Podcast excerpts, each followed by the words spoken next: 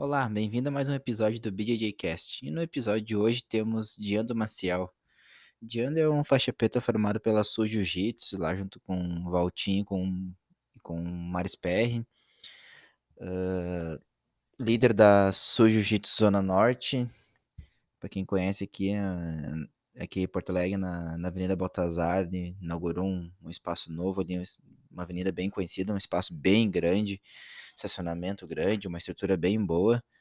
Mas antes de passar com, por esse papo com, com o Diandro aí, que falou muitas coisas, dei muita risada lá, vou notar que às vezes meu microfone, eu vou falar assim, tá um pouco mais baixo, porque eu tava rindo, e ele fala, ele fala mesmo, não tá nem aí, então eu espero que todo mundo escute até o final, como todo mundo faz, quase todo mundo escuta até o final, fico muito feliz com isso, temos já números muito bons aí nesses 20 e poucos episódios.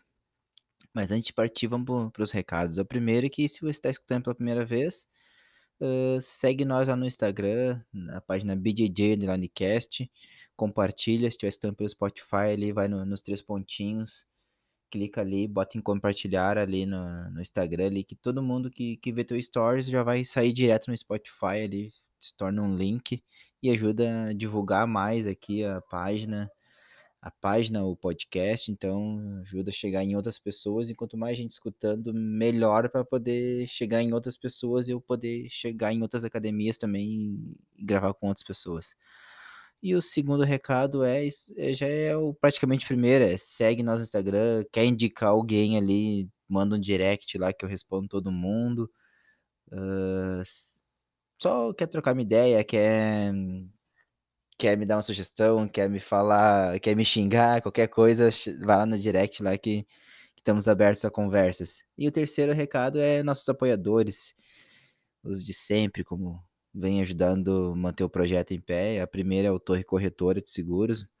A torre é de um, um colega meu de treino, o Diego, Diego que acredita no projeto ali faz um bom tempo já, uh, viu que o projeto é legal, uh, ajudou muito o projeto a deslanchar.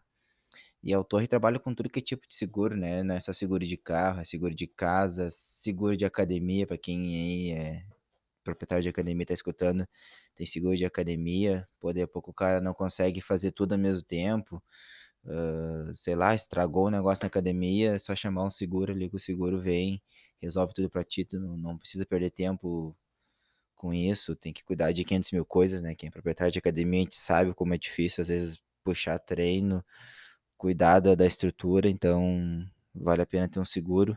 Então, se quiser, nem que seja dar uma cotada, dar uma olhada, ver como é que funciona. Tem vários tipos de seguro. Tem seguro até para a própria pessoa. Se a pessoa tem uma lesão treinando, tem seguro.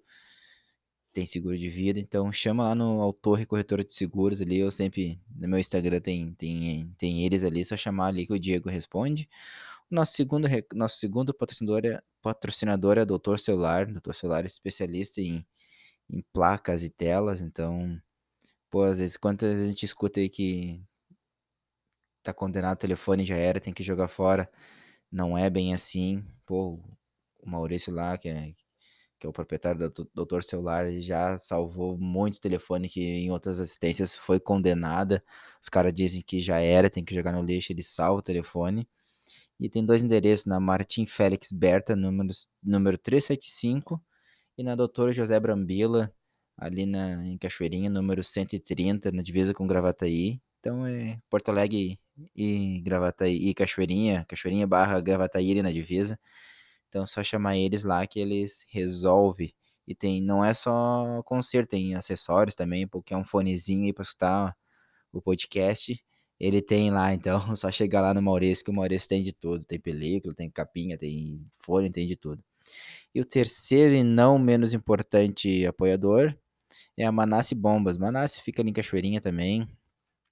Uh, trabalho com tudo que é tipo de, manuten de manutenção em bomba hidráulica, venda e manutenção de bomba hidráulica, uh, aluguel de maquinário, pouco quer fazer um, uma coisa na tua academia não tem maquinário correto, não tem um andaime, não tem uma, uma furadeira potente, hum, precisa de um compressor, precisa de qualquer coisa desse tipo, Manasse Bomba resolve.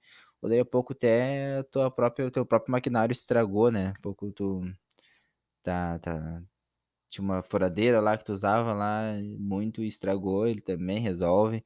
Então também vou deixar o Instagram deles ali, sempre tem no, no meu Instagram. O link dele, é só clicar que sai lá então. Então vamos para esse papo com o Diando, que foi muito bom.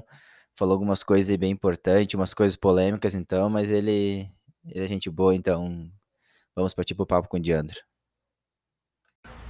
Bom, então estamos aqui começando mais um episódio do BJJ Cast, hoje aqui com um grande professor, Diano Maciel, professor faixa preta, sinistro das antigas e muito conhecido. Pô, Diano, muito, muito bom poder te visitar aqui.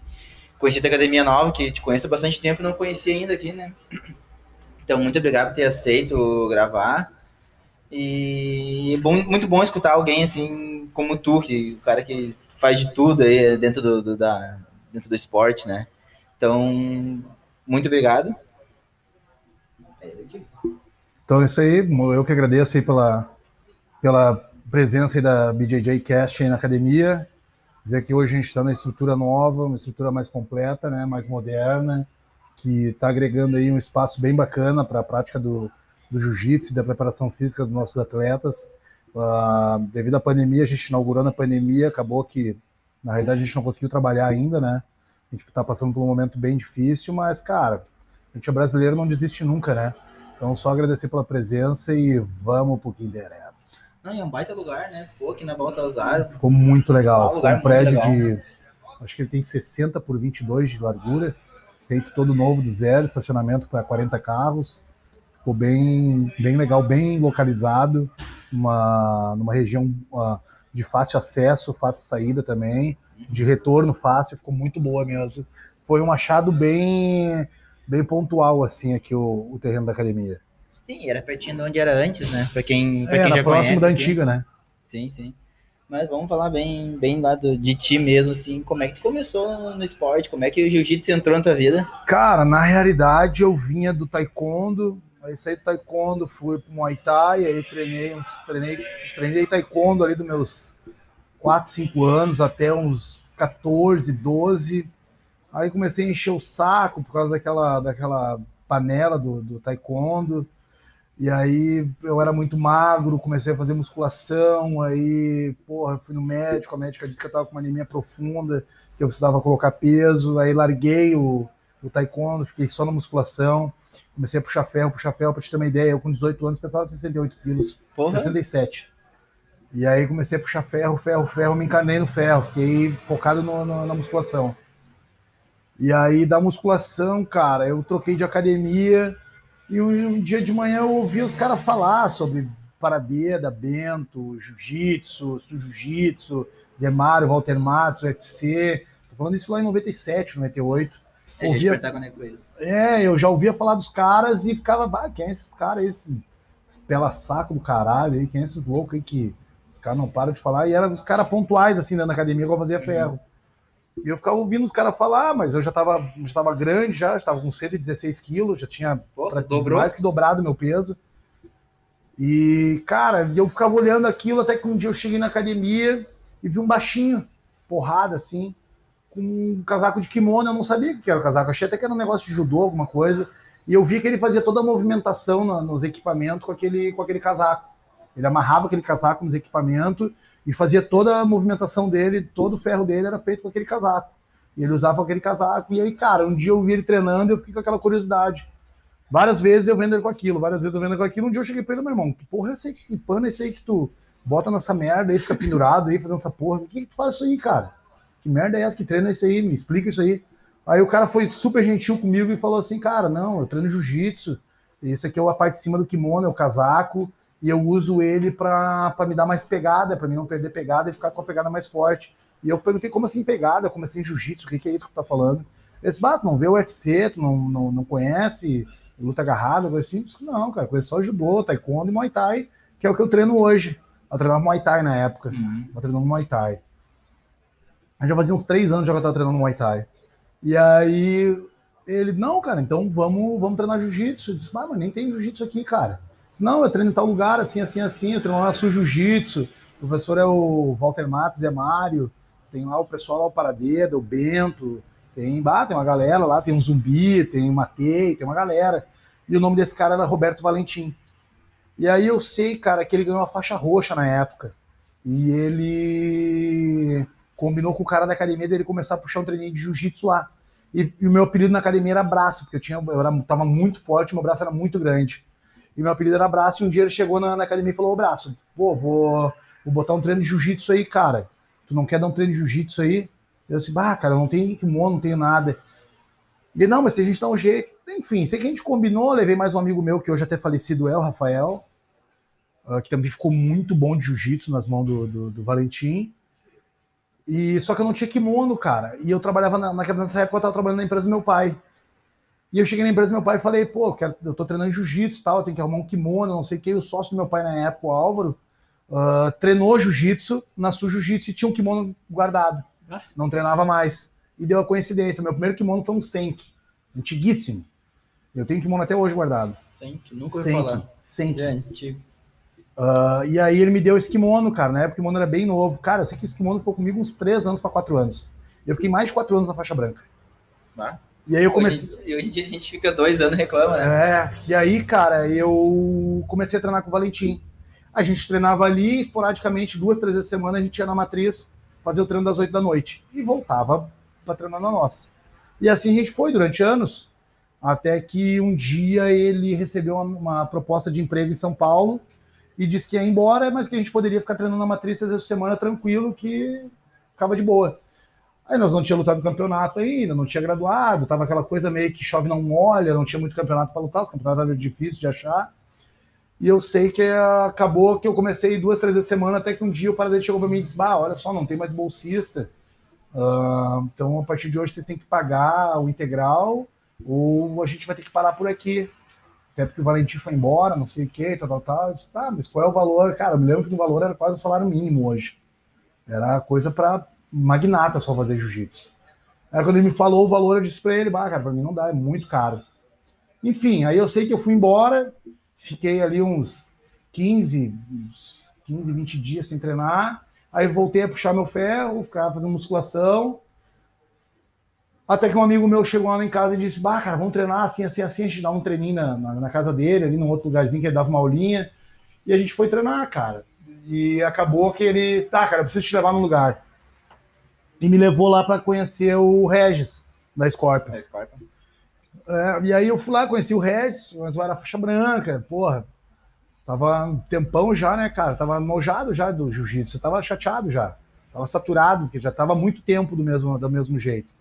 E conheci o Regis, cara. O Regis, muito, o, o Regis é um cara muito político, muito gente boa, né? É um cara que te cativa porque ele é, sabe lidar bem com as pessoas. Até esse momento, o jiu-jitsu pra ti era só treinar, não tinha competição, não, tinha. É, eu não tinha competido ainda. Era só isso. Era só, era nosso. Era nosso hobbyzinho ali uhum. da, de seis, sete, oito alunos, né, que o, que o Valentim tinha lá na Academia Agos. Cara, aí eu sei que eu comecei a levar a sério, aí comecei a treinar no Regis ali todos os dias de noite, às oito. O Regis era da Jiu-Jitsu, só que o Regis treinava ao meio-dia. Aí era Sul Scorpion na época. Aí sei, comecei a treinar no Regis, comecei a lutar campeonato. Meu, meu primeiro campeonato foi um campeonato interno lá na Matriz. Até eles ficaram de cara quando me viram treinando no Regis e lutando pelo Regis. Mas, cara, não tinha condições de pagar o valor deles na época, né? Não tinha mesmo, é coisa só para rico treinar. É, tinha essa. Se falava muito, eu não sou dessa época, claro, mas eu escutei, escutei falar muito sobre isso que era gente da alta sociedade lá na Não, Sul, né? o jiu-jitsu aqui em Porto Alegre, na Sul Jiu-Jitsu naquela época, era pra monarquia. E só tinha duas equipes, era a Sul e a Winner, né? Uhum. Era só monarquia, pobre não conseguiria, não conseguiria treinar, era muito difícil, era muito caro mesmo. Difícil conseguir kimono também, né? É, não, até não era difícil de conseguir o um kimono, cara. Era difícil de se manter no esporte. Era muito caro. E aí eu sei que o Regis foi um cara que me deu muita mão, velho. Aí comecei a lutar pelo Regis, aí ganhei tudo na branca, ganhei todos os campeonatos gaúcho, até eu chegar na Azul, ganhei todas. Eu nunca perdi no campeonato gaúcho, nenhuma luta. Uh... Tu lembra como é que foi a tua primeira experiência de uma luta? Não, minha primeira luta foi dentro do campeonato interno da Sul Jiu-Jitsu. Que era praticamente um gaúcho, né? É, que era um gaúcho praticamente, né? Porque toda. Mas tu lembra como é que foi? Claro, foi uma merda, velho. Entrei na visão de túnel, fiquei um retardado. Aí o cara me puxou pra minha guarda, eu agarrei pelos, pelos cabelos e fui para dar um soco na cabeça dele. O Guto, até que era o juiz da luta, não deixou. Queria me desclassificar, e aí eu sei que me botou de novo na minha guarda. O cara não abria a porra da minha guarda. Eu falei pra ele: essa porra, rapaz, senão eu vou te dar um soco na tua cara. Aí ele, não, mas eu tô, tô lutando. Ah, não vai dar. Então agarrei pelo gogó e fui para dar o soco. Quando o soco tava chegando na cara dele, o Guto me, me desclassificou. Aí sei que essa foi a primeira luta. Foi frustrante pra caralho. Imagina. É, cara, eu era novo no, no, no, no, negócio, entendeu? Eu treinava um tempão, mas nunca tinha entrado num campeonato. Esse campeonato era briga, era sei lá eu, o que, que eu pensei, né, cara? Era moleque, tinha 18 anos, 17 para 18. Cheio de vontade de matar alguém. É, moleque, né, cara? O cara é retardado até os 30, meu. Eu sei, eu tô passando por isso ainda. Aí, uh, porra, cara, eu sei que eu lutei essa, fiz essa luta aí, foi frustrante pra caralho, porque eu vi que eu fui um retardado, mal educado pra cacete. Mas foda-se, né, cara? Eu tava ali pra matar e morrer. Nós era uma gangue. Nós não era, não, não existia esse papo de família, BJJ, essa porra que essa viadagem arrumou hoje pra, pra chamar essa merda de, de, de, de equipe. Não, nós era uma. Meu, a gente era gangue, velho. A gente era gangue, não existia esse papo de amizade com fulano, que nós era inimigo de todo mundo, todo mundo era inimigo. Era terrível, a gente não podia, não podia se fechar numa festa, não podia se encontrar num, numa fila de mercado que ia dar um atrito. Visitar é. outra equipe, nem pensar. Ah, cara, até acontecia, mas era loucurada total, né, cara? Era pancadaria. Era uma coisa assim, ó. Era dentro de um respeito de um com a granada na mão e o outro com o dedo no pino, entendeu? Era só dar uma cagada pra merda explodir. E aí, cara, eu sei que foi assim, velho. E eu, eu pensei comigo, pô, eu quero fazer essa merda, eu quero ficar bom nisso. Aí eu comecei a treinar mais, mais, mais, mais, mais, mais, e comecei a ir mais em campeonato. Cara, eu sei que eu tava muito bom, e disso eu nunca me esqueço. Eu tava muito bom, eu não perdia para mais ninguém. Às vezes eu chegava nos campeonatos, tinha três, quatro lutas para mim fazer, e os caras não entravam para lutar porque eu tava na chave. E eu era campeão por WO, era uma merda, às vezes viajava pros lugares e não tinha luta. Eu cheguei no, numa vez no, no, no, no Sul-Americano e, cara, eu ia fazer cinco ou seis lutas, cara. Eu acabei fazendo só a final, porque os caras da minha categoria abriram tudo. Tá? Na Sul Brasileiro, Brasil Open Jiu-Jitsu. Cara, era muito difícil de eu conseguir lutar várias vezes. Às vezes eu tinha que fazer até luta casada para poder lutar o evento. Ou, enfim. Mas eu sei, cara, que a minha primeira frustração foi quando eu achei que eu tava poderoso. Eu achei que eu tava poderoso pra caralho. E eu cheguei na final do campeonato, cara. Não, na semifinal do campeonato. E era assim, ó, minha chave era de três. E eu acho que era a primeira luta. Não, era uma chave de três e era a primeira luta, não era semifinal nem final. Era a primeira luta. Aí eu me lembro, cara, que tinha um gordinho, cara, e eu olhei para ele assim, eu pensei, cara, eu vou te rasgar no meio, eu vou te atropelar. Matar esse gordinho. Aham. Uhum. Gordinho, assim, um cara menor que eu, um cara, um pangarezinho, né, cara? Aí eu olhei, cara, digo, ah, tô, ganhei. Isso, faixa branca ainda? Isso, acho que era faixa branca ou faixa azul, não lembro. Eu sei que eu não tinha perdido ainda campeonato depois daquele campeonato interno. Eu já tinha lutado tudo. Cara, e esse gordinho foi a primeira vez que eu perdi uma luta. Cara, o cara me deu um pau, velho. O cara me botou para baixo três vezes. Ah. Ele entrava de double leg, eu entrava de guilhotina, ele me jogava para cima e me pregava no chão. Ele entrava de double leg, eu entrava de guilhotina, ele me jogava para cima e me pregava no chão. E naquele tempo, podia mão de vaca em faixa branca, não tinha que, que, que hum, estabilizar a posição 4 segundos, batia de costas no chão e dois pontos. Sim, sim. Mão de vaca veio na faixa branca. Foda-se. O cara olha uns vídeos antigos de campeonato antigo, até de mundial antigo. Claro. Ah, era, era os juízes de calça jeans com ah, carteira no bolso. Ah, não, não, celular não tinha na época, mas carteira no bolso. Era. Camiseta era, de patrocinador. Cara, era, era tempo das cavernas, era irado. Era irado, era melhor que hoje, era mais real. Uhum. Era mais luta, entendeu? Era mais competição. Hoje é regra embaixo do braço, uma vantagem. Pô, o cara que pra mim ganha uma luta de vantagem, pelo amor de Deus, velho. O cara é incompetente. O pior são que quando deixa na mão do juiz. É, ou, ou que seja isso, é, é incompetente. Eu nunca ganhei luta por vantagem, pelo contrário, ou eu ganhava arrebentando a pau, ou perdia tomando muito pau. Não tinha isso comigo. Uh, aí sei, cara, que esse cara, esse cara me fez subir assim uns 20 degraus na humildade. Eu digo, nunca mais eu vou menosprezar ninguém, nunca mais eu vou entrar de sangue doce, achando que eu já ganhei. Eu vou entrar toda a vida para fazer a mãe dele enterrar ele no outro dia. Toda a vida vai ser para matar ele.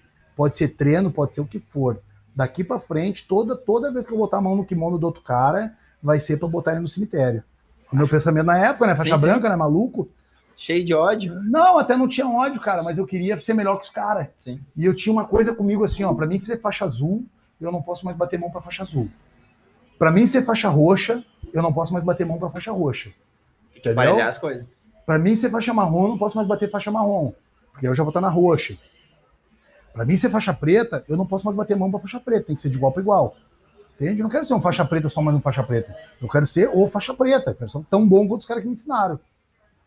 E aí, cara, eu sei que esse cara me fez subir assim, ó, naquela aquela competição, eu ganhei a competição até, porque eu perdi para ele, depois fiz a respescagem com o outro e fiz a final com ele e ganhei dele.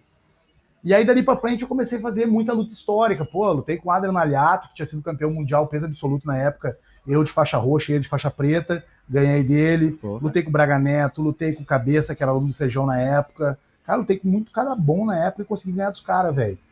E aí, ahn, eu fiz luta boa, lutas boas também com alunos do, do Guto, foi com o Vovô, que foi uma luta muito engraçada, que foi duas vezes a luta, né, num campeonato depois no outro, que foi a mesma luta, foi as únicas duas vezes que a gente lutou, acho, que gente se fechou numa, numa competição, lutei, pá, cara, muita luta memorável, muita coisa, minha Piaia, foi um cara, pô, o cara era gigantesco, 1,97m, 123 quilos, blindado, blindado, e o cara era- já tinha sido campeão de um monte de coisa.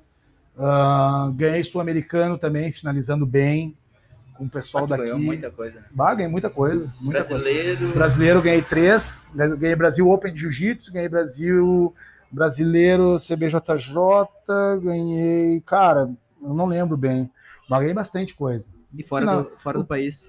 Fora do país eu não cheguei a sair, cara. Eu ganhei todas as seletivas do Mundial, todas as seletivas que tinha, e não tinha grana para viajar, porque na época tinha uma seletiva, né? Uhum. Naquelas épocas tinham seletivas, tu tinha que estar ranqueado para para poder lutar, que é o que voltou a acontecer hoje, né? Sim, sim. Hoje as pessoas têm que estar ranqueadas na seletiva para poder lutar, menos o de Abu Dhabi, se eu não me engano, não precisa de seletiva. E aí eu sei que, cara, eu me encarnei, velho. Eu botei na cabeça o que eu queria ser e, e fiz acontecer, cara.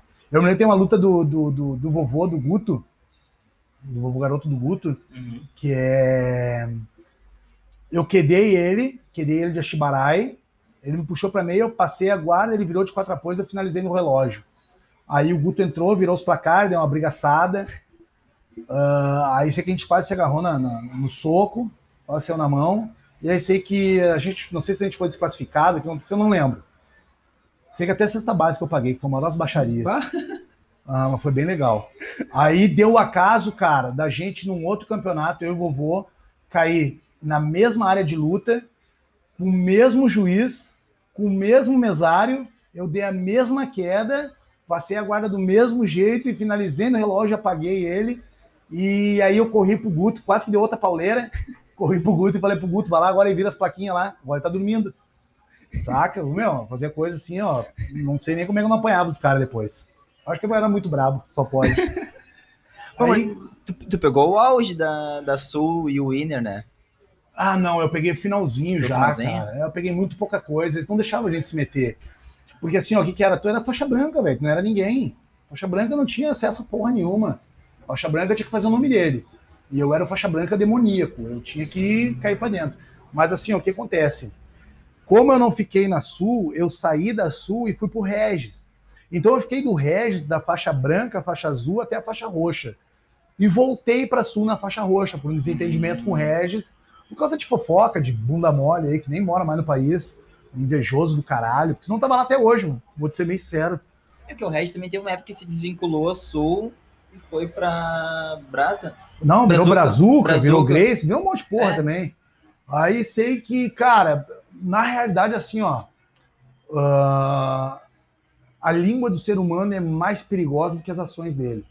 Ah, isso é verdade. né? Então, a- a- o ser humano vaidoso, invejoso, o, o, o cretino, cara, ele é muito perigoso perto de ti. Eu acho que eu sempre tive a vantagem de poder falar e fazer e falar na cara de quem quer que fosse, dentro da minha razão, entendeu? Sem desrespeitar, sem querer ser mais homem do que ninguém, porque eu sempre falei a verdade, velho. Tanto é que quando aconteceu o atrito, o atrito foi uma coisa muito idiota. Meus primos aqui tinham, na, na época, o meu professor de taekwondo tinha uma academia na Baltazar na Avenida Baltazar, em Porto Alegre.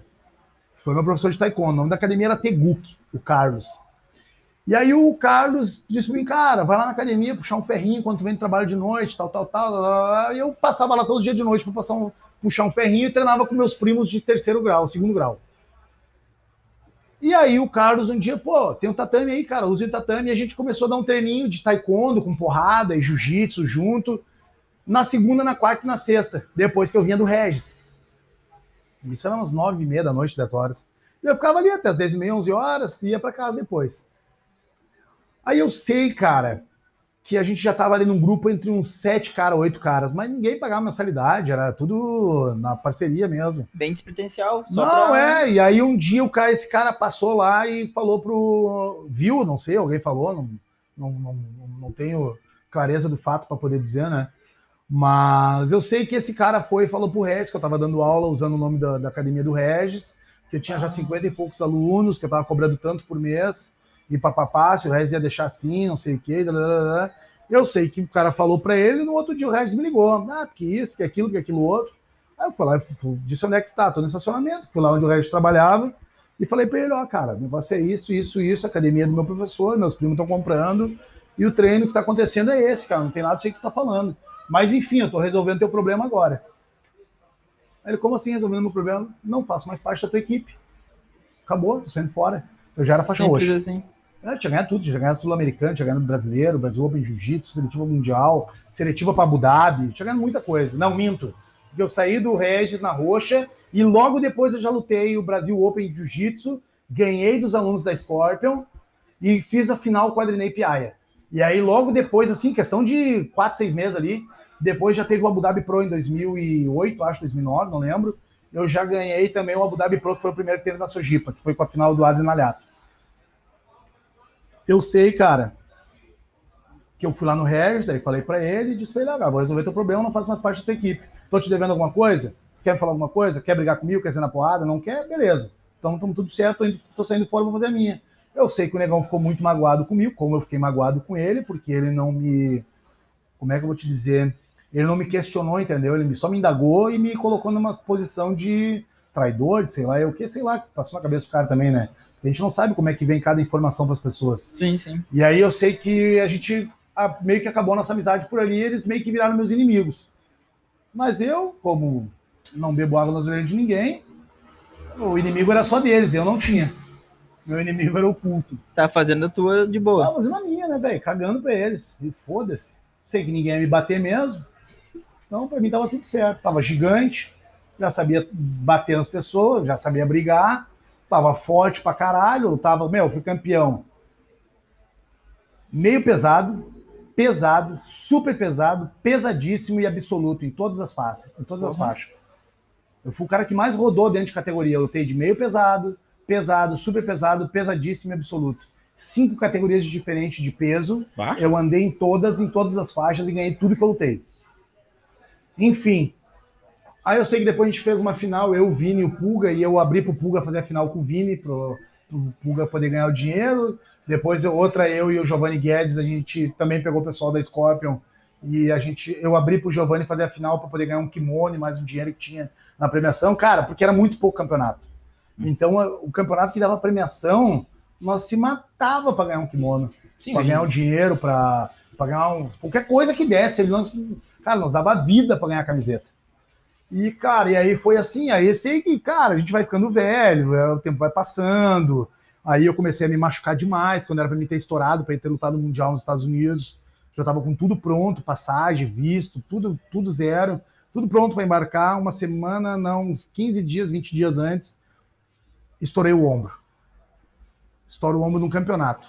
Fui, fazer um campeonato, fui lutar um campeonato com o, até com um rapaz lá de fora, cara, não lembro o nome dele foi a primeira lesão grave que eu tive, cara. Eu dei, eu entrei sem aquecer.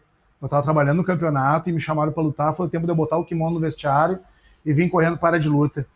Aí eu não tô conseguindo me recordar o nome dele, mas já vai vir já. Solon, não, como é que é? Ah, cara, me fugiu o nome dele, velho. Bom, enfim. Aí eu sei que eu entrei sem aquecer, bati mão com o cara, dei dois passos para trás, o cara era gigante também.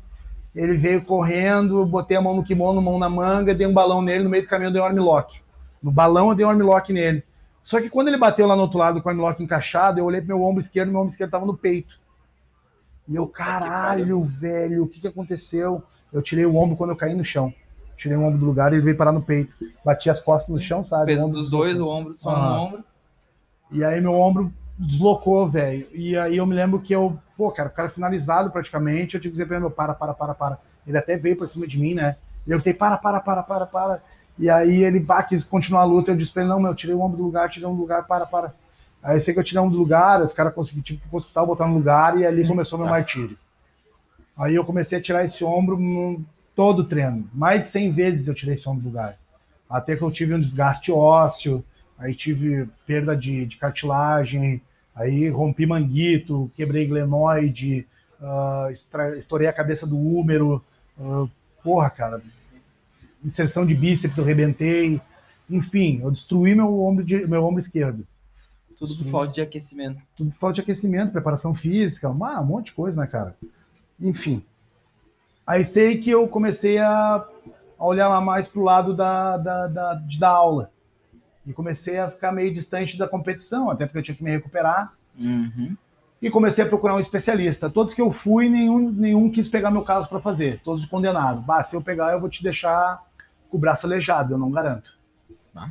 É muito extensa a lesão. Porque eu tava com o bíceps rompido, o glenoide quebrado, tava com cabeça do úmero. ah, eles falam o nome lá, eu não lembro o nome agora.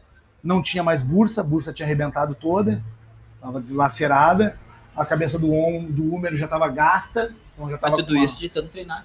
não, de não curar o braço. E tirar várias e várias e várias Sim. e várias e várias e várias. mantinha Foi treinando. só e- aumentando. Aí manguito rotator rompido. Cara, tinha uma lesão muito grande. Enfim, aí a gente foi para um especialista e comecei a fazer uns exames mais clínicos e o cara disse: Ah, cara, tu tem hiperdilacidão e tu é muito pesado. Ou tu teria que ter uns no máximo 84 quilos, 88, que tu não consegue mais voltar, voltar hoje para esse peso e se manter nele. Ou a gente vai ter que fazer cirurgia nesse teu braço, tem que ser com um cara muito habilidoso e muito bom para não te machucar. E não te deixar aleijado e tu não perder esse braço.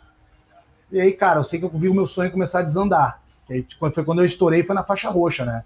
Que a Grace Mag começava a me procurar, Tatame, um monte de, de, de, de revista pra fazer entrevista. Cara, eu sei que eu fiquei meio frustrado. E aí apareceu a oportunidade na, na cidade de Alvorada para mim começar a dar aula. Aí falei com o Paradedo. Não, nisso eu já tinha saído do Regis, já tinha voltado para Jiu-Jitsu. E nessa saída do Regis, eu disse: Ah, eu não vou mais treinar nessa porra de Jiu-Jitsu. Eu já tô blindado mesmo, já tô gigante. Foda-se, quem quiser brigar comigo vai apanhar de qualquer jeito, eu tô forte. Papapá, papapá, papá. E fiquei parado, larguei de mão, só treinando ferro. Aí um dia a Ângela, lá, secretária do, do, do, do Paradeda, me ligou: Bah, como é que tu tá? Não sei o que, tá treinando, tal, tal, tal. O Fernando quer falar contigo. E pipipi. Aí eu falei com o Fernando. O Fernando disse: Ah, como é que tu tá? Tu quer treinar? Não, não quero mais saber de jiu-jitsu, cara. Vou ficar parado em casa, não devo nada pra ninguém, ninguém vai me bater, com o que eu já sei, eu já sei me defender, já Isso- faço a minha, não devo. Isso o Paradeira já era o Paradeira, tricampeão mundial, ainda não. Não, isso já, o Paradeda já era o cara, já, já Já era era líder conhecido. jiu-jitsu. Não, tô falando faixa roxa, isso aí é 2008 já, né? Ah, não, é bem recente. É, não, Paradeira bem tinha parado de né, competir cara? já nessa época. Eu tinha parado de competir. Aí, velho, eu sei que eu fui lá, conversei com ele, ele me botou uma pilha pra voltar, e aí eu voltei, comecei a ganhar tudo de novo. Eu fiquei parado, acho, uns quatro meses, seis meses. Aí voltei, voltei naquele ritmo frenético que era seu jiu-jitsu, né, cara? Meio-dia de noite, eu passava o dia na academia, aí treinava com o Pulga, com o pessoal meio-dia, de noite treinava com a galera mais pesada no treino das oito. Cara, então era assim, ó, era vida ou morte. Não tinha. Não tinha. Tanto é que essa frangaiada aí que apareceu tudo aí agora, ia lá dar um treino com nós, quem não era espancado saía de lá sem a alma. Não né? voltava. Não, não voltava, não tinha como voltar, tá louco. Quantos dos campeão aí hoje que eu conheço na volta aí que botaram os pelé e não aguentaram?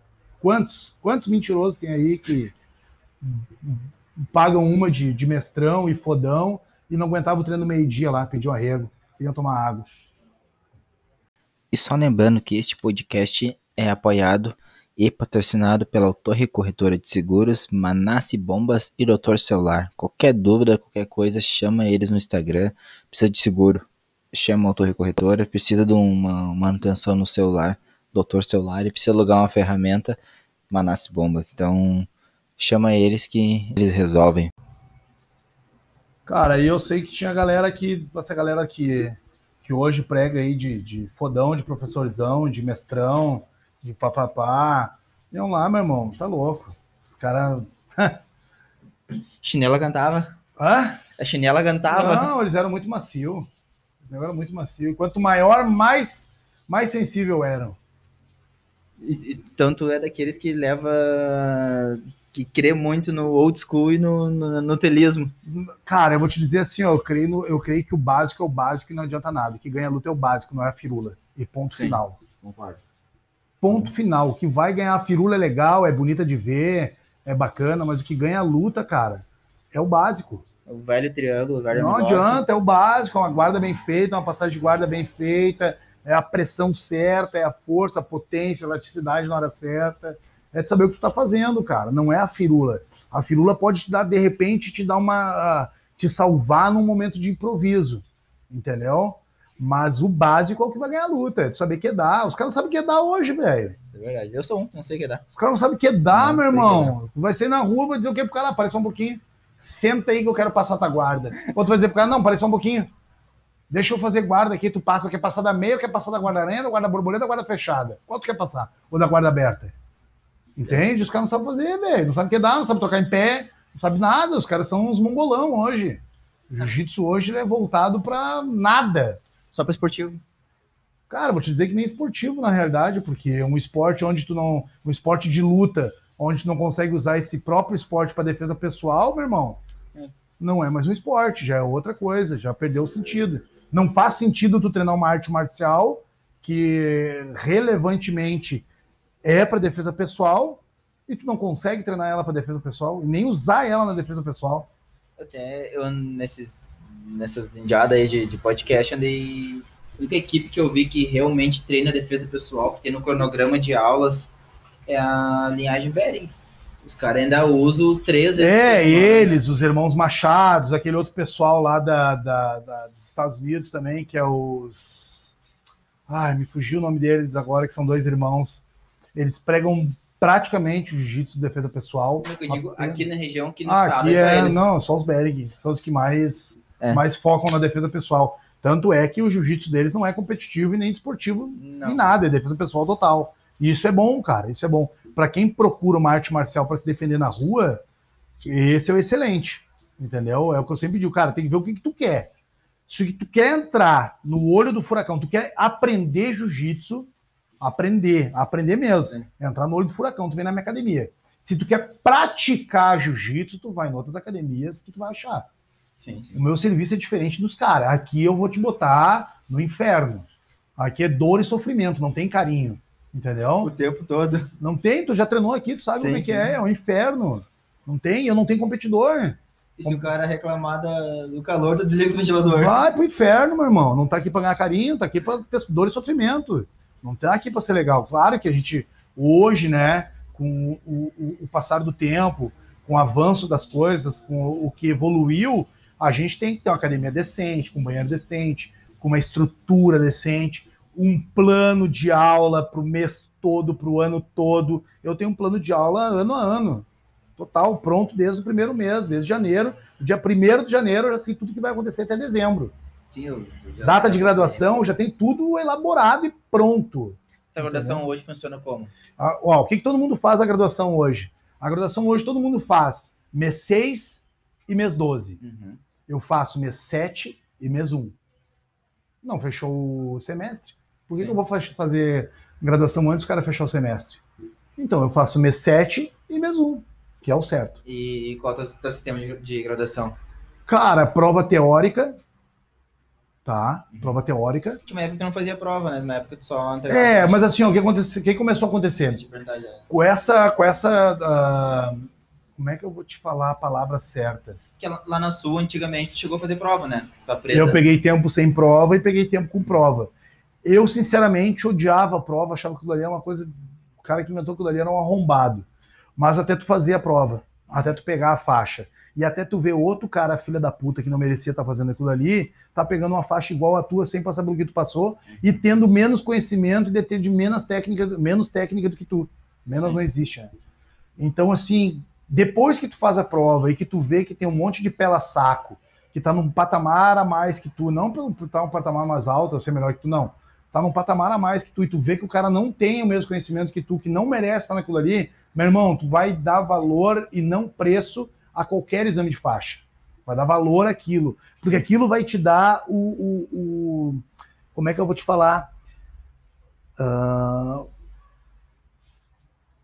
vai te dar a certeza que tu é aquilo ali que tu fez. Por tu quê? é apto aquilo. Por quê? Tu é apto aquilo. Mas tem que ter passado por uma, uma, avaliação rigorosa, a tua prova tem que ser uma prova muito bem feita, que a gente cuida muito para fazer aqui, fazer uma prova muito bem feita para cada faixa. Uh, a gente cuida muito do tempo de graduação da galera, né? A gente consegue estar num sistema moderno sem perder a essência. Uhum. Eu acho isso muito interessante também. Entendeu? A gente está com o mesmo jiu-jitsu duro lá de trás, jiu-jitsu para frente, para pegar mesmo, para amassar e arrebentar. Não tem carinho. Não tem esse papo, oh, eu tô com... Não, foda-se, azar é dele. Tá aqui porque quer, entendeu? Mas ao mesmo tempo a gente está com uma metodologia muito moderna, um jiu-jitsu muito para frente, uh, com muita posição nova. Eu viajo bastante para buscar posição no, no, Rio de Janeiro, um monte de lugar eu vou, meus amigos, nas outras academias, para pegar posição uh, pegar treino também, pegar o que está acontecendo no, na, na, galera que está mais na frente. Atualizada. É, sempre atualizando. Passando também na mão dos caras lá para ver se como é que tá meu jiu-jitsu, se eu ainda tô competitivo, se eu ainda consigo estar tá na linha de frente, se eu tô de igual para igual com os caras, se o meu nível baixou, se o meu nível aumentou, entende? Eu sou um cara que tento sempre me manter em alta, uhum. né, em alto rendimento. Então, cara, o que, que a gente faz? A gente tem uma estrutura boa, um plano de aula decente, um treino muito forte, Hoje a gente consegue fazer um treino brando na segunda e na sexta, um treino muito pesado na terça e na quinta e um treino extremamente técnico na quarta-feira. Então a gente conseguiu fazer uma, um modelo de treino onde o cara que não é atleta consegue treinar com o cara que é atleta. O cara que é atleta consegue treinar com o cara que não é atleta e o treino fica de igual para igual. Por quê? Cara, preparação física, infelizmente, hoje quem quer não consegue mais no jiu-jitsu, tem que buscar fora. Sim. Então, como a gente tem a sala de preparação física, que é uma sala muito grande, 10 por 22, a gente consegue também ceder para os caras a preparação física num nível muito alto. Num... Isso já ajuda o competidor e não atrapalha o outro que não quer. Sim, num lugar só. Num lugar só. Procura outro lugar. Com estacionamento, com tudo, mas mantendo sempre a essência de lá de trás, entendeu? Eu já sou terceira, quarta geração do jiu-jitsu no estado, de, segunda, de, talvez, terceira, não sei. Mas, cara, a gente se mantém alinhado. Né? E quanto à prova, o que a gente faz? A gente faz uma prova teórica, uma prova oral e uma prova prática. prática. Ou seja, rodou na oral, rodou na, na teórica, já não passa para oral. Rodou na oral, já não passa para prática. E não tem, não tem perdão, não tem arrego e não tem jeitinho, não tem como dar jeitinho, não tem parceria, não tem nada. Eu tô ali para rodar o cara, não tô ali para dizer para ele que tá apto. Pelo contrário, tem que me provar que tá apto para não deixar eu rodar ele. Sim.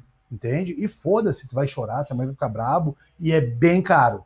Faz questão que seja bem caro. Sabe por quê? Porque se pegar a faixa, esse filho da puta, e for para outro lugar treinar, esse filho da puta pelo menos pagou e fez direito.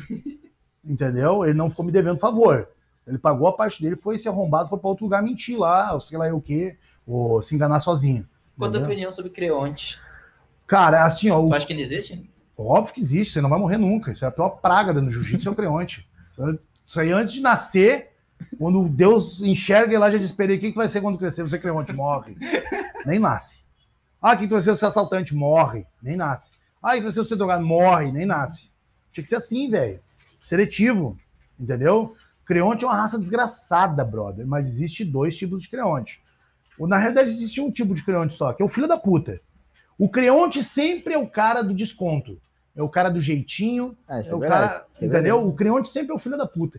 Eu me lembro como se fosse hoje, velho. Eu e o Paradeiro sentado, almoçando, o Aspira vendendo kimono dentro da, da academia, o Paradeiro puto da cara com ele, porque o Paradeiro tinha os kimonos para vender na loja dele, e o Aspira vendendo roupa dentro da academia. Ou seja, não pagava para treinar, tirava aluno particular do cara e ainda vendia roupa para os alunos do cara.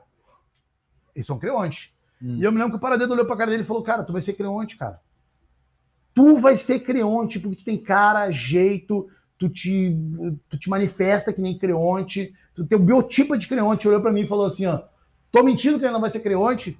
E eu olhei pro Aspira e falei assim, com uma pena do, do caralho, tá ligado? Mas aquilo me, me tocou tanto, sabe? Que eu olhei e falei, vai ser Creonte. Mais dia ou menos dia. E eu vou te cantar quando é que tu vai ser Creonte. Tu vai ser Creonte quando tu estiver apanhando para todo mundo que tu não consegue bater para se juntar com eles. E vai ser esse teu fim. Eu devia ser evidente. devia ser. Se eu não posso com eles, junto-me a eles. Então, cara, o, como é que eu penso no Creonte? Eu penso no Creonte assim, ó. Que não é Creonte, né, cara? Você é um filho da puta, né, cara? Sabe como é que foi criado a palavra Creonte ou não? Sim, sim, sim. Sabe? Uhum. Foi um personagem que o Carson Grace inventou. Novela, isso, um personagem que o Carson Grace viu numa novela, blá, blá. É, enfim, era um pilantra traidor. Então eu vejo o Creonte assim, cara. O Creonte é aquele cara que te pediu favor. O Creonte é aquele cara que te deve favor. O Creonte é aquele cara que te passou a perna. O Creonte é aquele safado que passa a perna nos amigos dele dentro da academia. O Creonte é aquele cara que sai devendo, sa- sai falando mal dos outros, sai inventando história, sai, sabe, sa- ah, sai prejudicando os outros. Esse é o Creonte. Eu tenho vários Creontes aqui, mas eu tô conseguindo eliminar todos, cara. Essa pandemia foi a melhor coisa pra mim. Eu eliminei todos. Eu- qualquer um que tu me perguntar, fulano, é Creonte, vagabundo, safado, falo na cara dele. Teve um que eu botei sentado ali, que todo mundo conhece. Todo mundo conhece, bem conhecido. Botei sentado ali naquela cadeira. Eu disse pra ele: eu só não vou quebrar tua cara porque tu não aguenta cinco minutos apanhando de mim. Porque se tu aguentasse, eu ia quebrar tua cara só pelo prazer. Porque tu é vagabundo. Tu é traíra, tu é sem vergonha. Tu me deve isso, isso, isso, isso. Tu me deve kimono, tu me deve graduação, tu me deve mensalidade, tu me deve bar na academia. E eu te dei um arrego e tá aí o que eu tô recebendo. Entende? Então o, crimo, o creonte, eu sempre digo, o creonte é o mendigo de balcão de academia.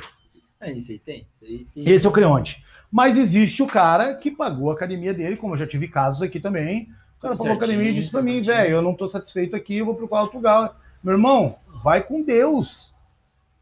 Sim, vai com Deus. também. Se eu não sou treino pra ti, e a minha academia não é treino pra ti, ninguém no planeta é.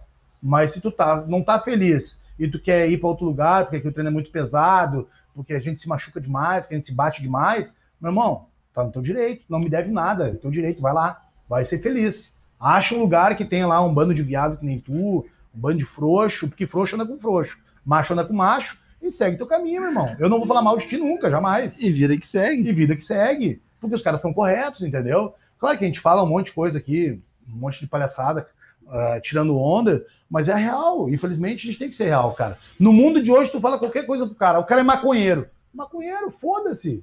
Ele é um maconheiro vagabundo. E não vai deixar de ser maconheiro. Eu não vou pregar a vida do padre Marcelo Rossi e viver a vida do Mr. Cratra. Vai se fuder, velho. Eu sou o que eu sou. Por isso que eles não vêm no meu portão me desafiar. Por isso que eles não me mandam coisinha pra me desafiar. Por isso que eles não tiram farinha comigo. Por isso que ninguém pega meu nome e faz meme. Entendeu? Por isso que ninguém pega foto minha e faz meme. Por isso que ninguém tira foto minha dentro de banheira, fazendo dança do Uga Uga com um monte de nego pelado na minha volta, passando a teta na minha cara. Entendeu? Porque é assim, velho. Não tem arrego. Não tem comigo é preto no branco e mão na cara. Não existe, eu vou dentro da casa do cara da nele. Não tô nem aí.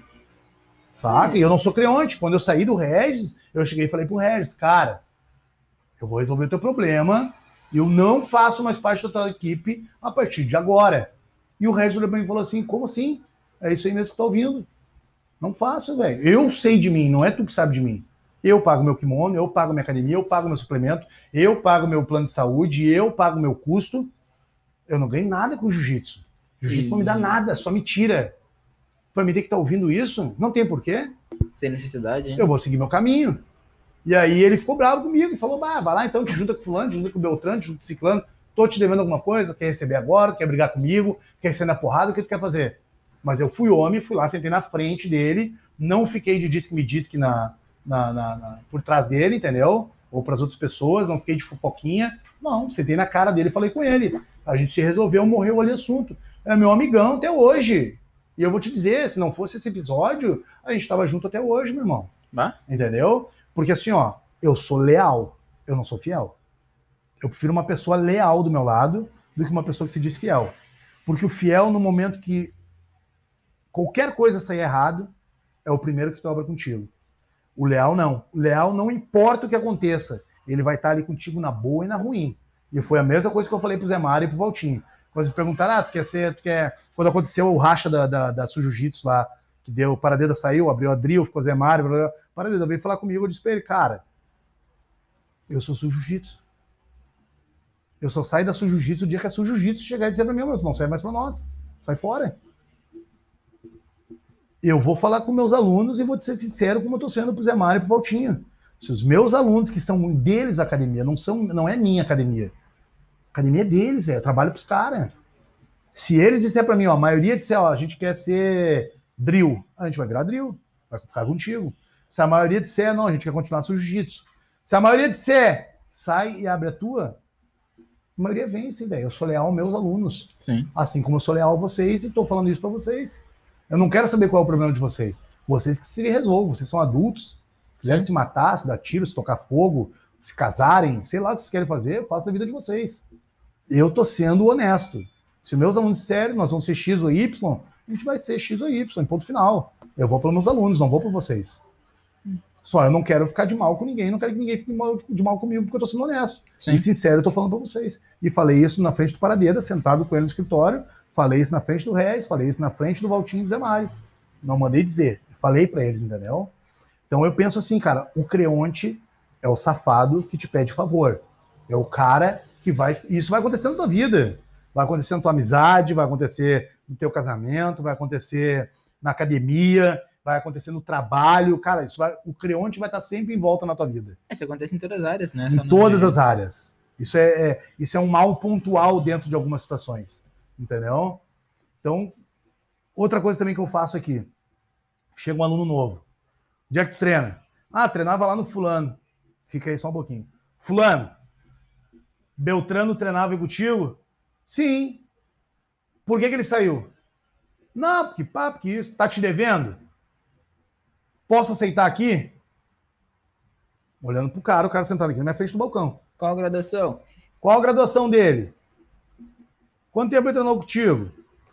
Papapá, papapá, papapá, papapá. Não é vagabundo, creonte, caloteiro, sem vergonha? Eu faço isso.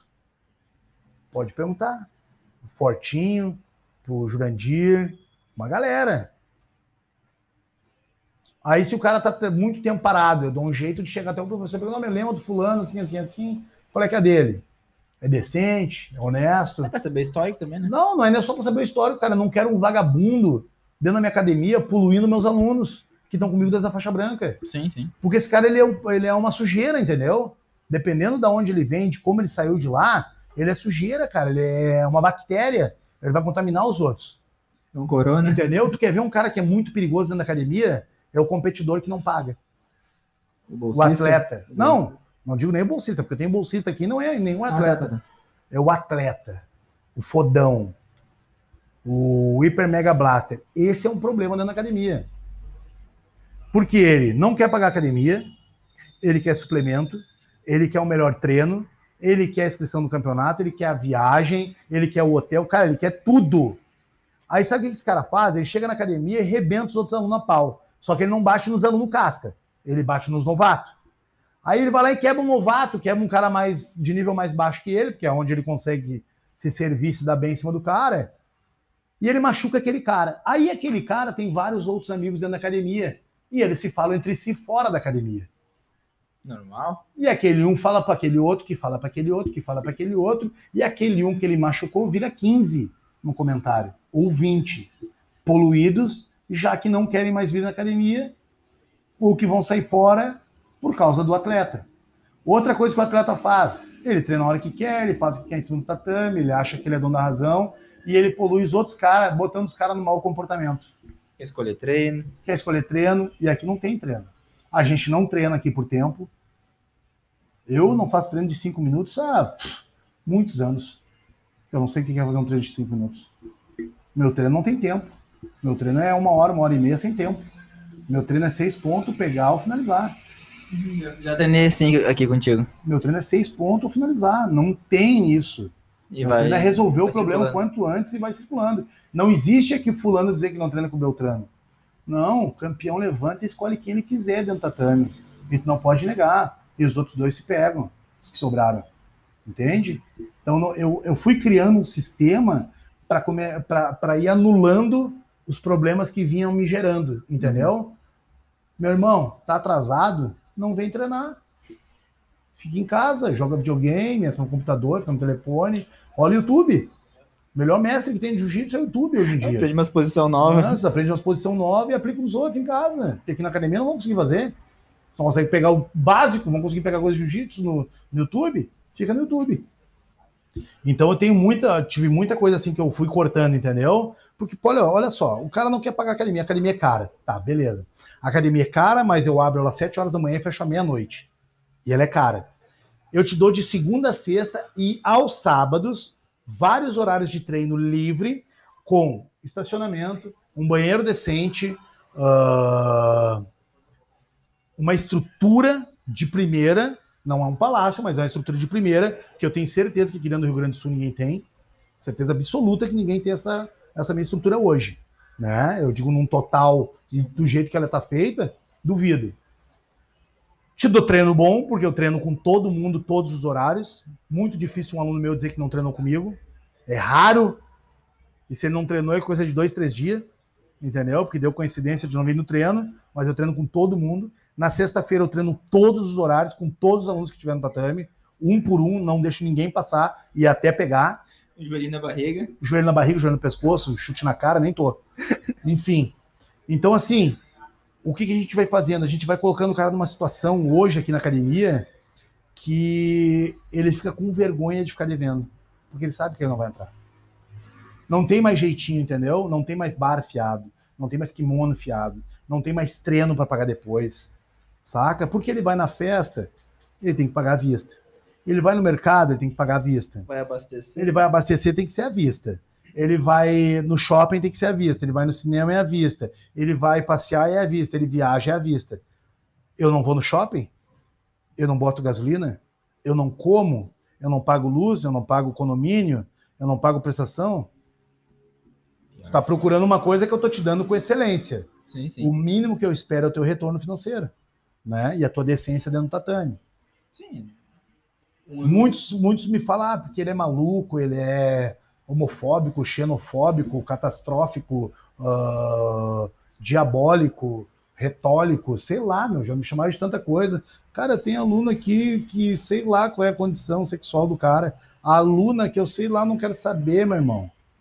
Para mim, todo mundo é da mesma cor, cor de kimono. Nem é tô. Saca? Paga academia, treina, cala tua boca e vai embora. Simples assim. Não, mas tem que ser, cara. Sim. É objetivo. Eu não quero ser amigo de ninguém, eu não quero ser pai de ninguém, eu não quero ser marido de ninguém, não quero ser namorado, muito menos fiel escudeiro, psicólogo. nem psicólogo. Entendeu? Eu quero que o cara venha aqui, treine, se ele é viado, se ele é, sei lá o que é. A única coisa que eu não gosto é maconheiro. Maconheiro não é bem-vindo aqui. E todo mundo sabe. Maconheiro, ladrão e vagabundo não é bem-vindo aqui. Sabe? Qualquer cara que prejudique os outros fora da academia. Não é bem-vindo aqui. Eu acho que dentro do jiu-jitsu, a grande maioria tem uma seleção natural não, a grande maioria é maconheiro. É tudo maconheiro. É, Todos que eu conheço é tudo maconheiro. Quem não é maconheiro vai ser maconheiro. é foda, velho. A maconha é um inferno dentro do jiu-jitsu. Eu sei quando os caras vêm chapado treinar, que eu já nem deixo entrar. Não, não, pode vir. Vem, vai, vem, vai embora, volta semana que vem. Não deixo, cara, não deixo. Mas é certo. Eu vendo saúde, cara, não vendo Sim. droga. Aí eu vou pagar uma pra ti de filósofo de que olha a lua, olha as estrelas, olha o universo. Nunca nem vi. E, porra, e sento na praça pra fumar maconha com meus alunos, cara. É, é foda. Eu vendo, eu vendo saúde e vou pra praça fumar maconha com os alunos. Eu vendo saúde e fumo maconha com meus alunos. É daí pra fuder. Entendeu? Não posso, velho. Não é assim, cara. Eu vendo saúde, eu não vendo droga, eu nunca bebi na minha vida. É. Nunca bebi, cara. Eu bebi uma vez só. Tomei um champanhe, foi quando eu comprei meu apartamento. Tomei duas taças. Fiquei louco dois dias, eu acho entendeu? E uma vez eu fui tentar inventar de fumar a tal da maconha quando era moleque na escola, e fumei, meu irmão, achei que ia morrer, cara. Eu fui até pro hospital, cara, porque eu achei que ia morrer. Eu digo, não é para mim, cara, eu não consigo ser drogado, entendeu? Eu não posso, eu vou ser atleta. É que nem eu, eu, eu não posso fumar porque eu tenho rinite e quase morro espirrando, tenho horror a cigarro que minha mãe sempre fumou. Tem que injetar, eu tenho medo de agulha.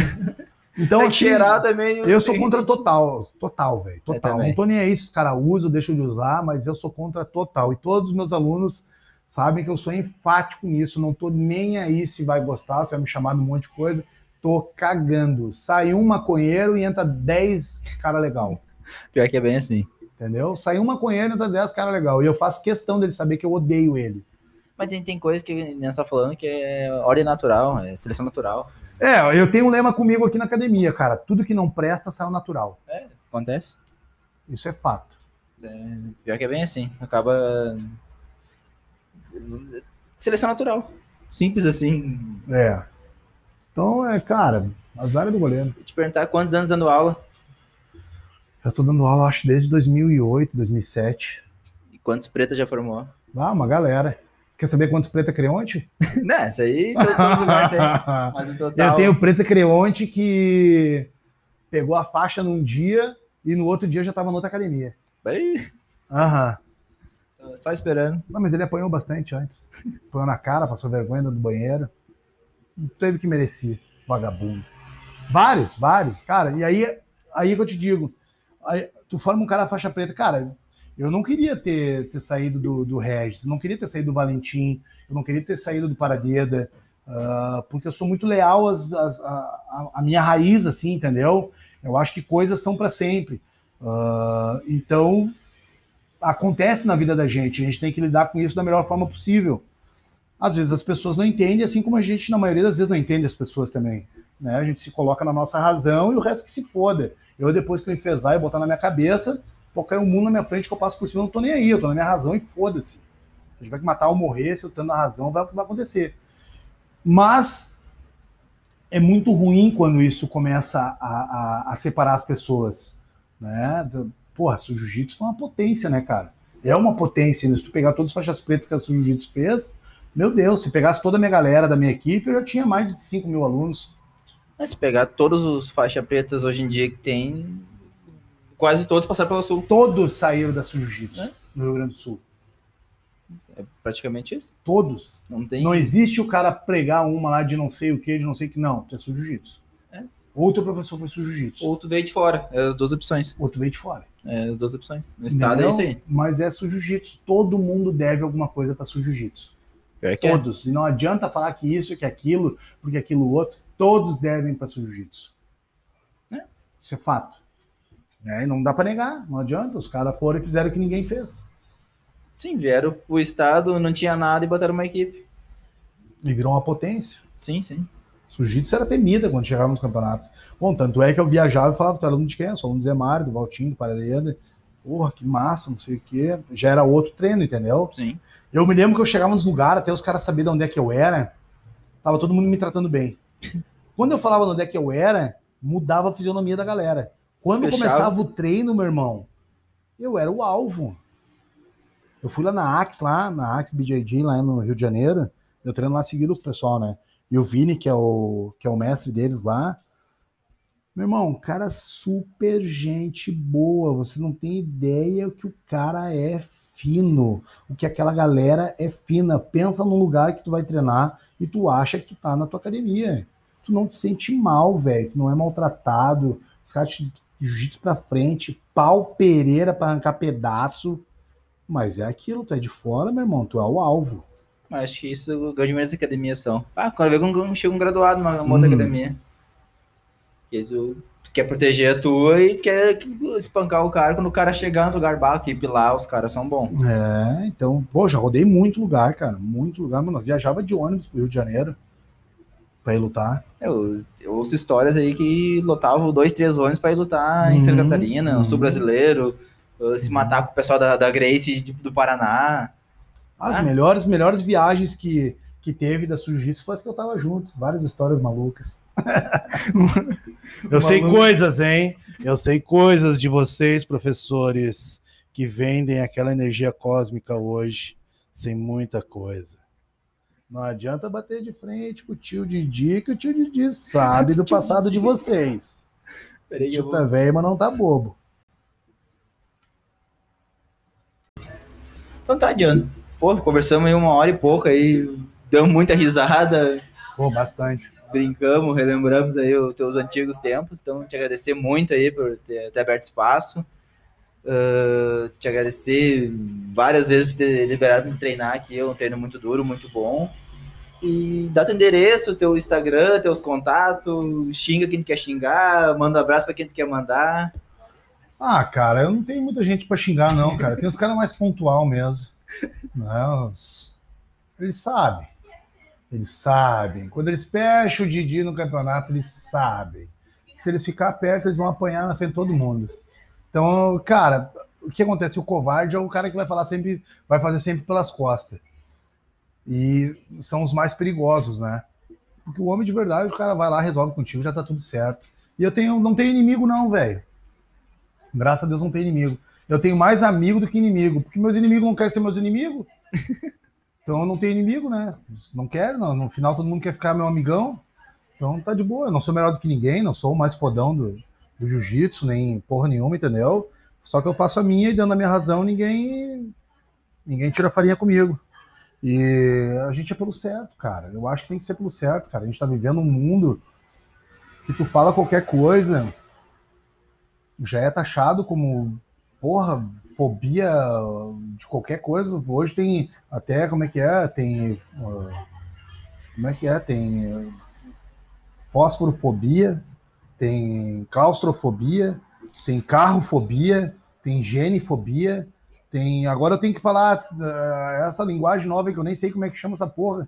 Vou falar essa merda, mas tu tá louco. Tu não é o vô Joaquim Teixeira. Ô, meu, tu Não sabe? é ele. Cara, tu sabe que todo mundo me pergunta se a página é minha, velho. Todo mundo pergunta se a página é minha, cara. Aquilo ali é muito tri. Tô falando sério. Todo mundo pergunta. Pô, tu é o, o vô Joaquim Teixeira, né? Jiu-Jitsu BJJ sincero lá. Eu digo, não, cara, não é meu. Cara, não, é tu, é tu. Eu tô vendo tu falar ali. Eu tô vendo, tenho certeza. Não, cara, mas não é minha página. Eu queria que fosse. Porque se fosse meu irmão, ai, já tinha nego, que já tinha até foto do que eu sei. Não, e, e é legal que ele fala os bagulho ali e, e os- e chega nos caras e ninguém responde pra ele. Cara, mas tri. olha só, se tu falar uma coisa concreta e verdadeira, É. tanto pro bem quanto pro mal, Não tem como contestar. não tem como contestar. Isso aí o Jabá já falava, isso é há mil anos atrás. Tem duas coisas na vida que ecoam para a eternidade: Verdade? a verdade e a mentira. E uma coisa também que ele fala que eu acho muito legal: podem até duvidar do que tu fala, mas não do que tu fez. Hum, verdade. Aí tem uma, uma outra frase dele que eu peguei numa das gravações que eu fui com ele, que, que falou até um relógio parado tá, duas, tá certo duas vezes ao dia. Então, o Jabá tem umas frases boas. É, eu tenho uma minha que eu sempre digo assim, ó, pros meus algoz: pode até me evitar, mas não escapar. Uma hora eu vou te pegar. É, e quando, quando um cara tá devendo pra alguém, o cara encontra o lugar mais improvável do mundo. É, e sempre, quando menos espera, eu dou um Shazam e tô de frente pra ele. Shazam. Aham.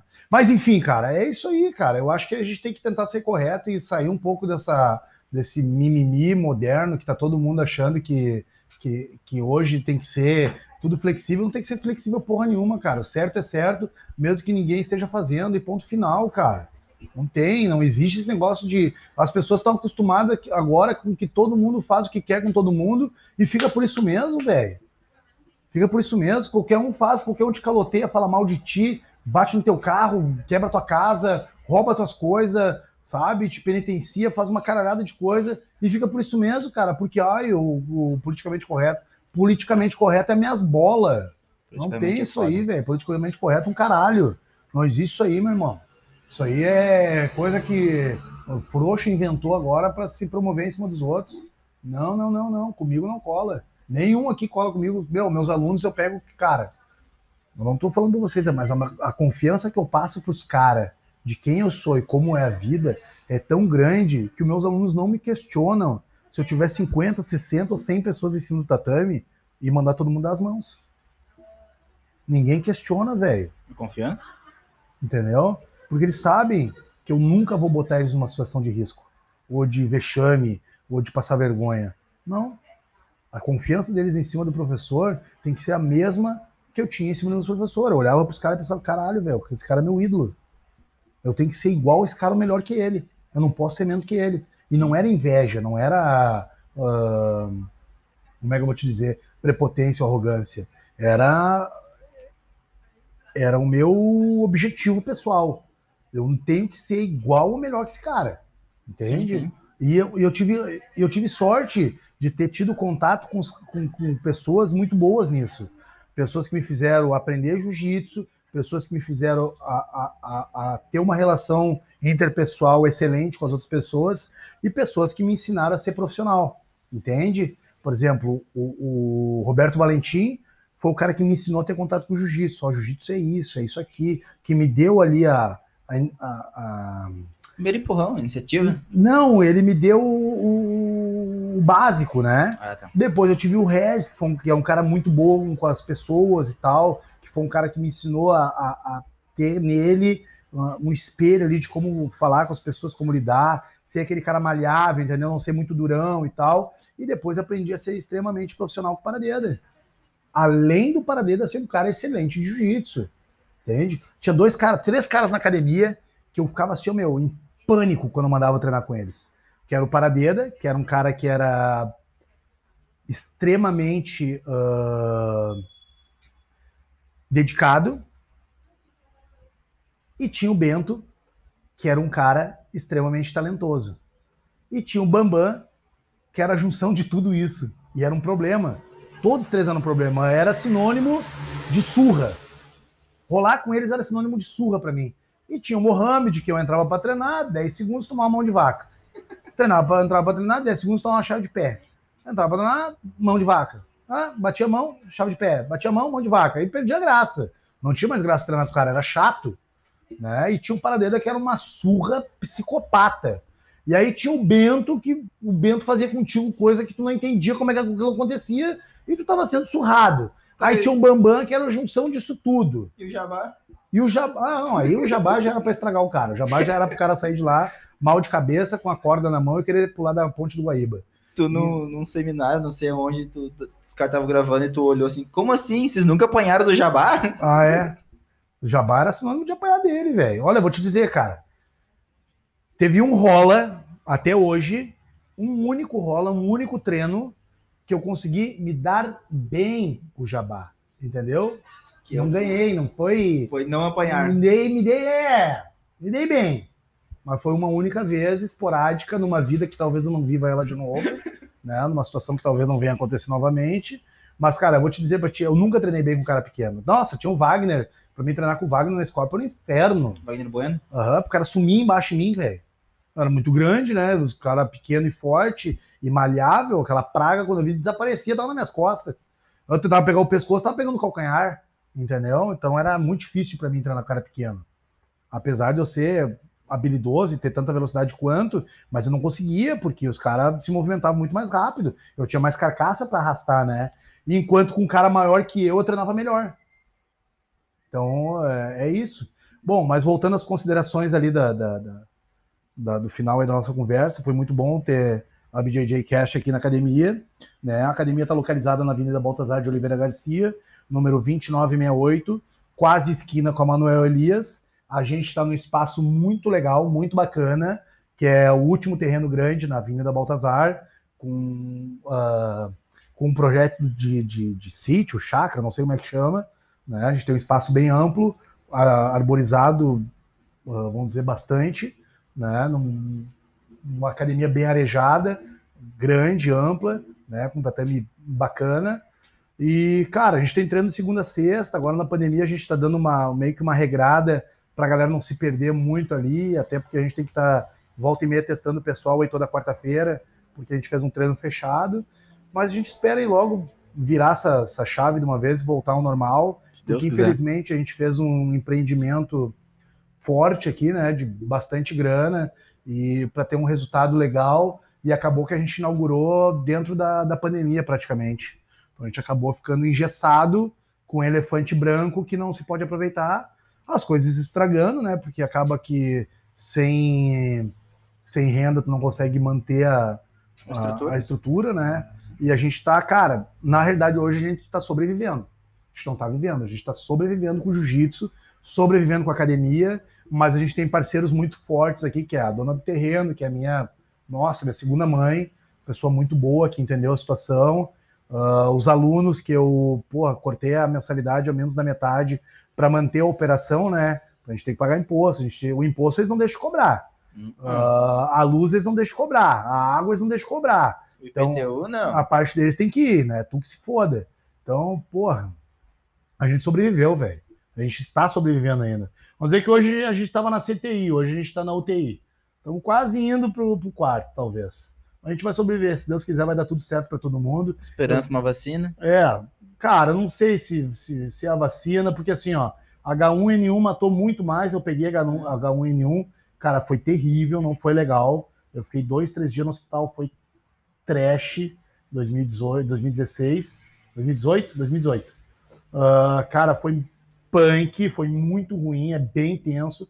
Eu vou te dizer, cara, matou muito mais gente, não tem vacina, a doença continua aí, não tem tratamento, tratamento é paliativo, é só para passar o, o, episódio. Então, assim, ninguém está se preocupando com isso, entende? E, a, e essa doença que tem hoje aí, o corona ele é muito mais fraco em tese, né, pelo que o H1N1 provoca, e o alarde é muito maior. Não se fez. Por que não se fez lockdown no H1N1? Por que não se fez lockdown lá naquela época? Sim. Que muito mais gente se infectou e não dependia de um passar para o outro, dependia de muito outros fatores. Então, acho que foi tudo equivocado, exagerado, politicado. Cara, é assim, o país está numa merda do caralho mesmo. Mas, enfim, te agradeço aí a presença. Tomara que o pessoal curta. Uh, o, Facebook lá tem o Diandro Maciel e a Su Jiu-Jitsu Zona Norte. No Instagram tem a Complex MF, que é da academia, e tem o Instagram do Diandro Maciel também, mas se não quiser me seguir também, foda-se. Faço questão. É. E se não gostar também, para de seguir. É, se não gostar também, para de seguir. Se tiver alguma coisa me falar, eu tô aqui das 7 horas da manhã à meia-noite de segunda a sexta, treino todos os dias esperando vocês. Então tá bom, um abraço e até uma próxima. Falou, irmão. Até um obrigado. treino. Valeu.